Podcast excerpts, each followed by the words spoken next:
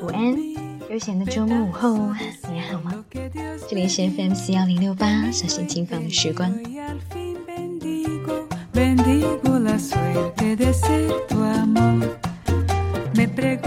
早上起来点开荔枝，才发现电台节目数量已经达到了九十七。想一想，各位每周听我碎碎念一次，迄今为止已经九十次了。看到这个数字的时候，相当震惊，因为一期一期做节目做着，也没有觉得。回过头来细数，才发现其实自己的话还蛮多。每一期至少有四分之一的时间都在讲自己的东西。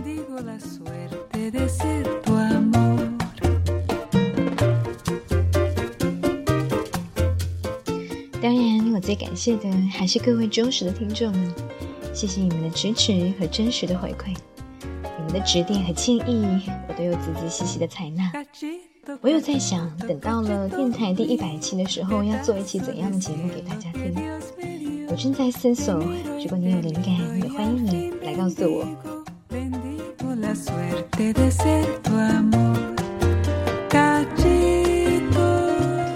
这周的周三是上海书展闭幕的时间，这一届的书展你有去过了吗？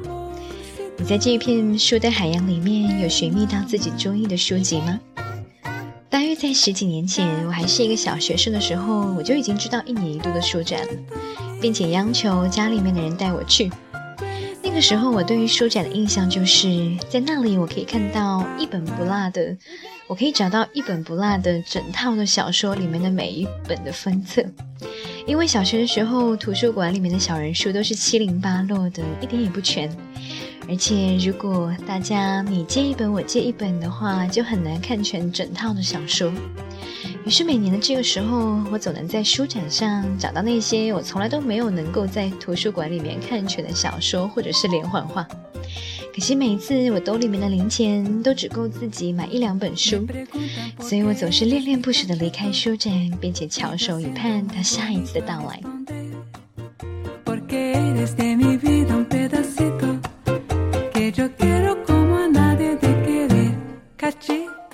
高中开始，我就有了一起相约去书展的展友。我们曾经在学校里是一个广播站的，他做的是英文节目，我做的是中文节目。也是机缘巧合，有一次我们约了一起去书展，后来就一发不可收拾。平日里我们偶尔联络，每年的书展一到，我们就像约好了似的，盘算着哪一天去，去日场还是夜场。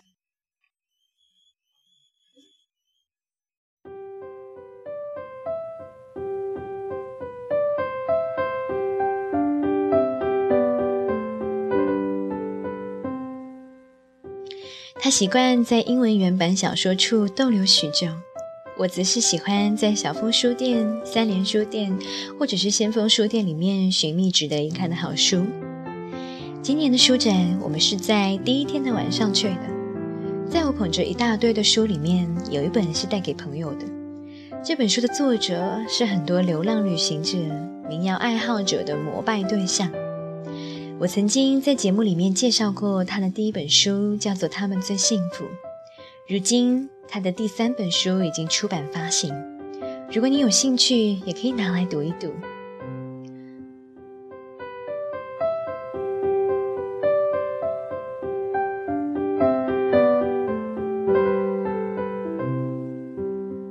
我的这个朋友，他是搞音乐的，他很少看书，但对于大兵的书，他却是乐此不彼。他的书确实写得洋洋洒洒、豪情万丈，故事和经历也让人羡慕和咂舌。我看他的文章，常有种身在江湖、云游四海的味道，不过总是觉得少了一点细腻和柔软。也就是在我去书展的前一周，我从当当上订了一本书，作者是一位摄影师，女生戴一副框架的眼镜，蓬蓬碎碎的短发，眯眯笑着的眼睛。拿着一个大大的单反相机，一看就很喜欢。这本书有一个极其诗意的名字，叫做《何必等来生》。书里面的九个章节几乎写了他从大学到现在人生里那些最精彩的故事，笔锋轻松，总让人忍俊不禁，还有几分侠女走江湖的豪爽劲儿。最初是被书里的序言吸引，后面的内容却让我在好几个咖啡店的夜晚的灯光下一读再读，久久都不肯放下。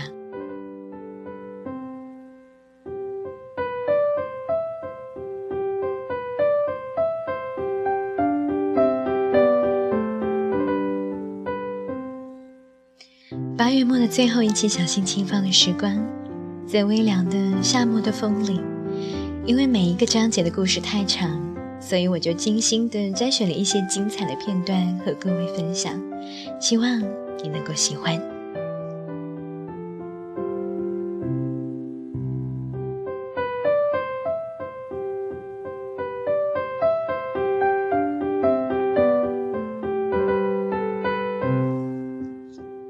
何必等来生，不能再宽阔的旷野。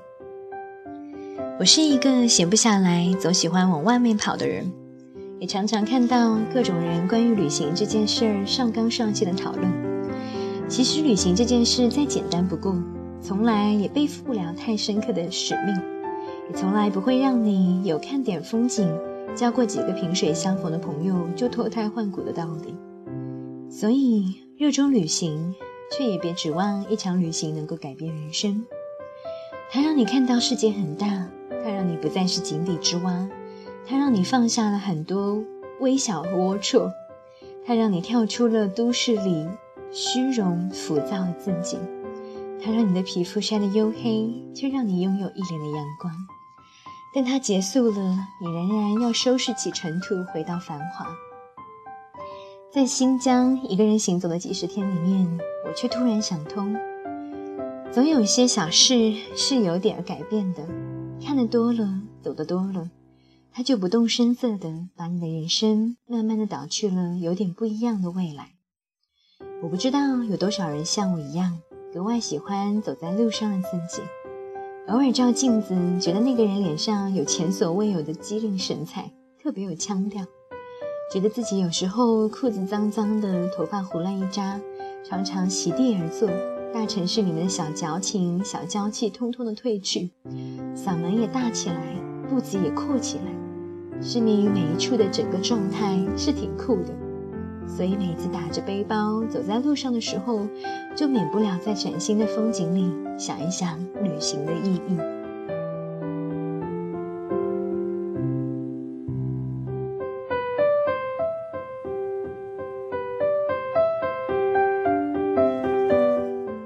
我常跟朋友们说，如果你无法找到自信，就去旅行；如果你觉得自己好像老了，就去旅行；如果你觉得什么都一成不变，就去旅行。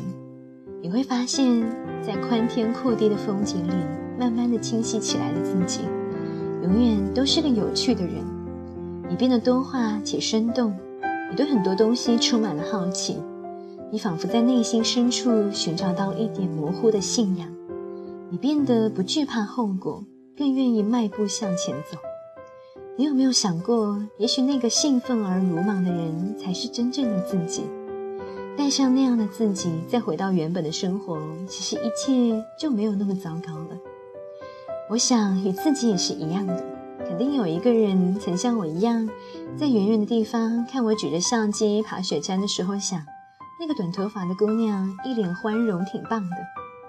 人的心是有弹性的，在宽阔敞亮的地方，就砰的一声变得饱满。这种饱满是与金钱无关的充实，无论是清贫还是富饶的岁月，都闪烁着夫复何求的光芒。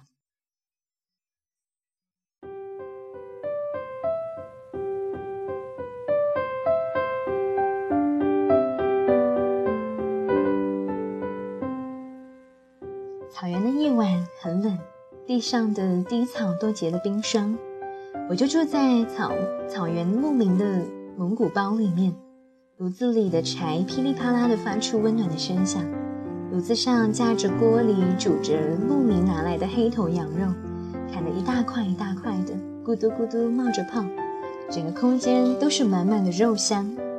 我抱怨烧熟了怎么也不给点佐料，没滋味，没滋没味的，怎么吃呢？阿辉瞥了我一眼，说：“真没有见过世面，你当是北京小商场里的小饭馆呢？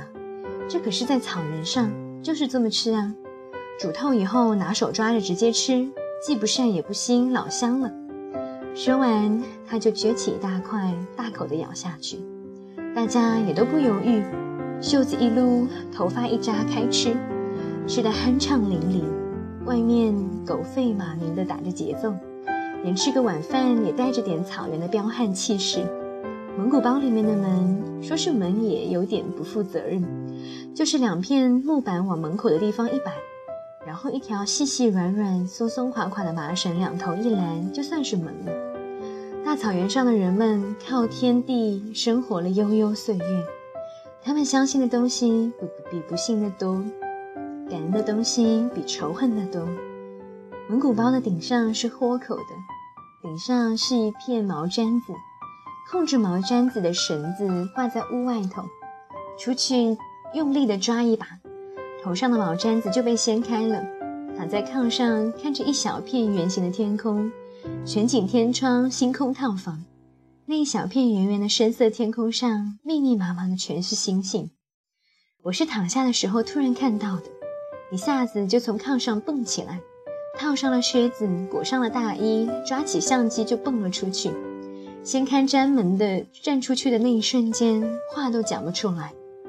一整个暗黑色的无边草原，除了我自己身后的蒙古包外，再没有灯光。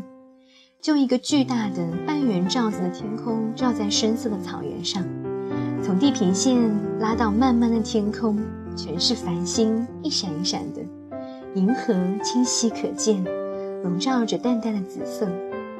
羊和马都睡了，出门的动静让牧民的狗警觉地叫了一声，我不作声，它也安静了下来。出门的时间略长一些，眼神调整过来，外面变得没有那么黑。我从来、从来、从来、从来都没有感受过这样的星空。仰头看，气氛就像是一首歌，动情的让人想流泪。在这样的星空下流过去的时间，才能被叫做是时光。一分一秒的时间都发出微光。我坚定的相信，无论过去多少年，这些画面通通会历历在目，无法忘怀。我设了慢门拍星空，突然觉得自己是一个摄影师，还挺不错的，或多或少可以留下这些时光，让我在瞠目结舌的时候有点事情可以做，为一片想抓在手里或者融入其中的片刻做一点事情。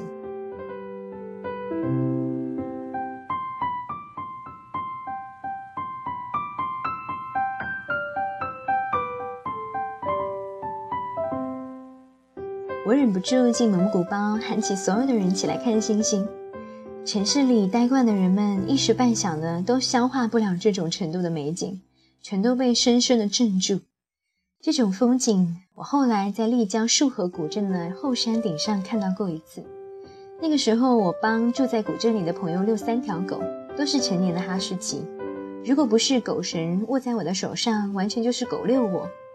好不容易踉踉跄跄的跑到山顶。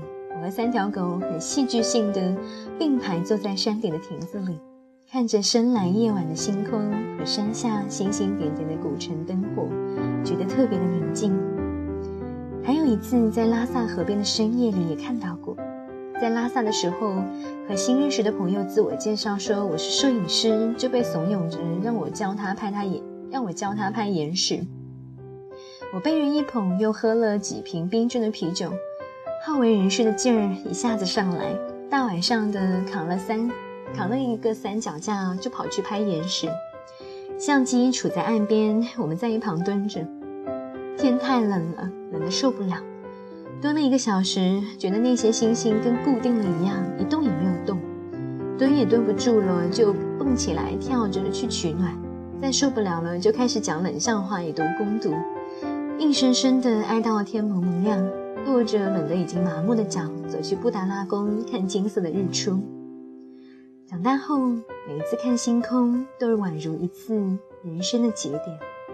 每一个看星空的夜晚，想起来都饱含了浪漫主义的色彩，跟一首歌一样，充满情怀的刻在记忆的深处。小时候，很多记忆都记不太清楚，但铺了凉席，在巷子口。一家几口人吃着棒冰看星空的夏夜，却永远都不会忘记。那个时候，随随便便抬起头就看得到繁星灿烂，一眨一眨的。虽然比不上大草原上广阔的震撼，却是入夜后最好的风景。我们一家四口，爸妈、姐姐和我。姐姐生在八零前，我生在八五后。她送我的一本本子上贴满了小虎队的贴纸，我被她和她的朋友喊成跟屁虫。现在姐姐的女儿六岁了，我常在陪她玩 iPad 打游戏的时候，想起我自己的童年。我一直坚定地觉得，我们和我们之前的人才是真正有童年的一群人。追过蝌蚪，捕过蝉，七星瓢虫和十一星瓢虫的星星，是捏在手里面一颗一颗数出来的。饭点的时候，所有的爸妈都在院子里面喊我们回家吃饭。晚上六点的电视里放着的都是国外的动画片。仲夏的夜里，就全家出去乘凉，躺下来，满天的星星都在眨眼睛，眨着眨着就和漫天星斗一起睡着了。那些夏天就像是年少的时光一样，永远回不来。整个世界变得比我们长大的速度还要快。现在的都会城市里，已经再也看不到星空了。它被遗憾并珍惜地写进歌里、书里和电影里。莫名的，我站在空无一人、漆黑一片的大草原上，听着结霜的细小噼啪声，想起了很多琐琐碎的细节和片段，就像在时间的长河里找到了一个可以暂停的地方，不用想明天，不需管以后，只要感受现在。现在就是现在，我干了一件也说不清楚原因的事情。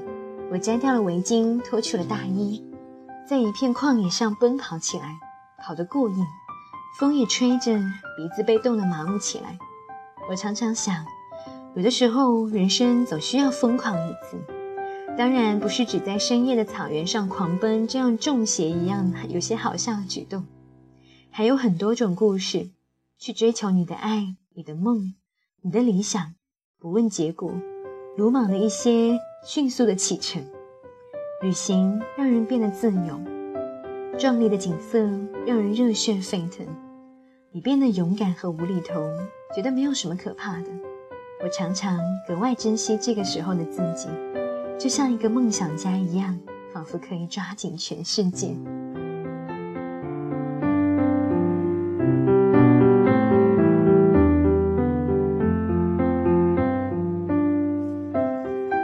我在新疆的那段时间，还学会了骑马。在草原上骑马的时候，与平时理解里的风景区完全不一样。那是真正的骑马。牧民们把缰绳往你手里一放，交代一句：“拉紧缰绳就停，腿夹肚子就走。”然后扭头发动了摩托车，就一溜烟的走人了。我没有骑过马，但胆子一向不小。就是马一点也配不配合，光是折腾着上马，就花了大半天的时光。起初他不愿意跑，任我怎么夹肚子，他也不肯跑起来。阿辉说：“没有骑马等于白来了大草原，没有像马，没有像风一样奔驰，就等于白骑了马。”但是我卯足了劲，都没有能够让他跑起来，又不忍心挥鞭打他，只好放弃。后来竟然体会到慢慢走的乐趣，慢慢走在马背上，看到一望无边的草原，风呼呼地吹得很结实。因为山边有云，没有能够看到夕阳，但太阳从云背后照出的七彩光芒。后来，一匹快马从我们的身边飞奔过去，吓了我一跳。而不等我有反应，我的马大概受了刺激，好胜心被帅气飘过的马儿激起来，不甘被别的马轻松地超赶过去，它竟然开始奔跑起来。一时间，我也没有什么心理准备，只能紧紧地抓住缰绳。一直在心里跟自己说：“别怕，这么辽阔的地方，骑着马飞奔，头发都一晃一晃的飘在了脑后，有一种浪迹天涯的错觉。”我手指捏紧了缰绳，心里不知道是紧张还是兴奋，充满了珍贵的热情。策马奔腾，有多少人真的策马奔腾过？我坐在马背上，随着他的奔跑一起一伏。背包上面的金属挂件都叮叮当当发出了响声，我就知道，等我坐在车里，堵在北京的三环上，听着滴滴尖叫的喇叭，看着红色的双排车灯长河时，会多么的想念这个地方。与他相处久了，他似乎就认识了我一样，开始顺从着我的命令，左右前进、停下与奔跑。只要发出肢体上的命令，他马上很有灵性的跟上。我自作主张的，不管人家叫什么名字，都给他起名叫追风。狂奔的时候就大喊：“追风，快跑！我们去追风！”有牧民经过身边的时候，就马上佯装镇定不作声。心里着实也觉得自己幼稚的不行，但还是很快乐。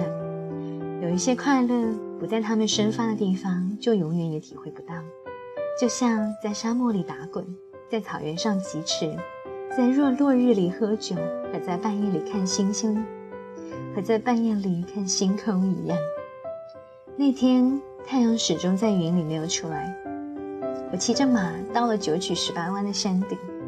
却没有看到传说中九个太阳相应生活的景观，就有点郁闷，觉得大老远到这儿了，又费尽了费了大劲和追风相互较劲着爬上来，拽缰绳拽的胳膊都酸了，心脏也是一直提在嗓子眼里，生怕一不留神就掉下了马背，却只看到了阴云下的蜿蜒河流。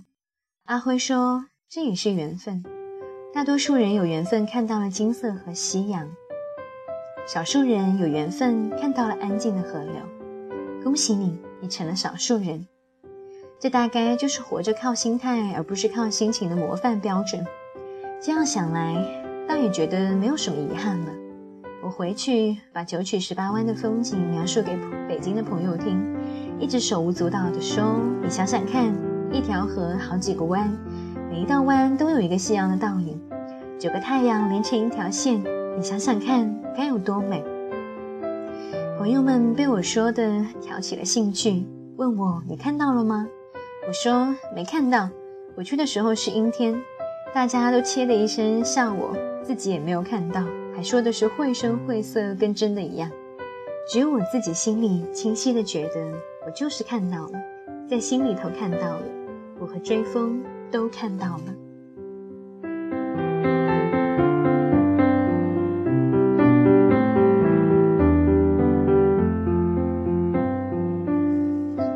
旅行最好的意义，对我来说，大概就是那些因为放松了束缚而膨胀起来的感觉不会再缩水，它们让平时的空间也生出了不一样的光彩。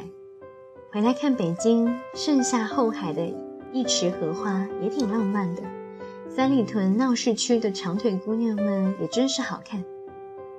你常常以为你在旅行中，你感受了一切的震撼和惊喜。你体会着他送给你的一切感受，其实旅行也一样在感受你。它对于每一个人不每一个不同的人发生着不同的化学作用，有关于生命，有关于爱情，有关于自由。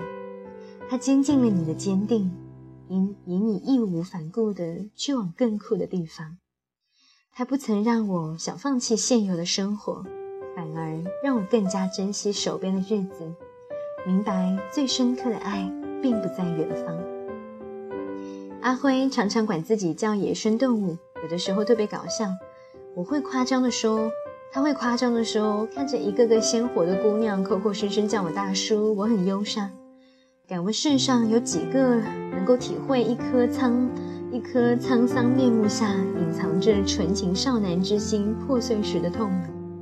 我特别相信，他快五十岁的身体里还有一颗少年的心，就在他的胸膛里砰砰地跳动着，这让他永远都活得很热烈、很欢脱。朋友圈里有阿辉最近的两条消息，一条是他自拍的两条穿着破洞牛仔裤的腿，配的文字是：“快五十岁的人穿成这样是不是有点过了？”另一条是他坐在空中草原的大石头上的背影。前面全都是松翠碧绿的草原和树木，配着的文字是：“就是准备一直二下去，行不行？”当然行，我也行，我们都行。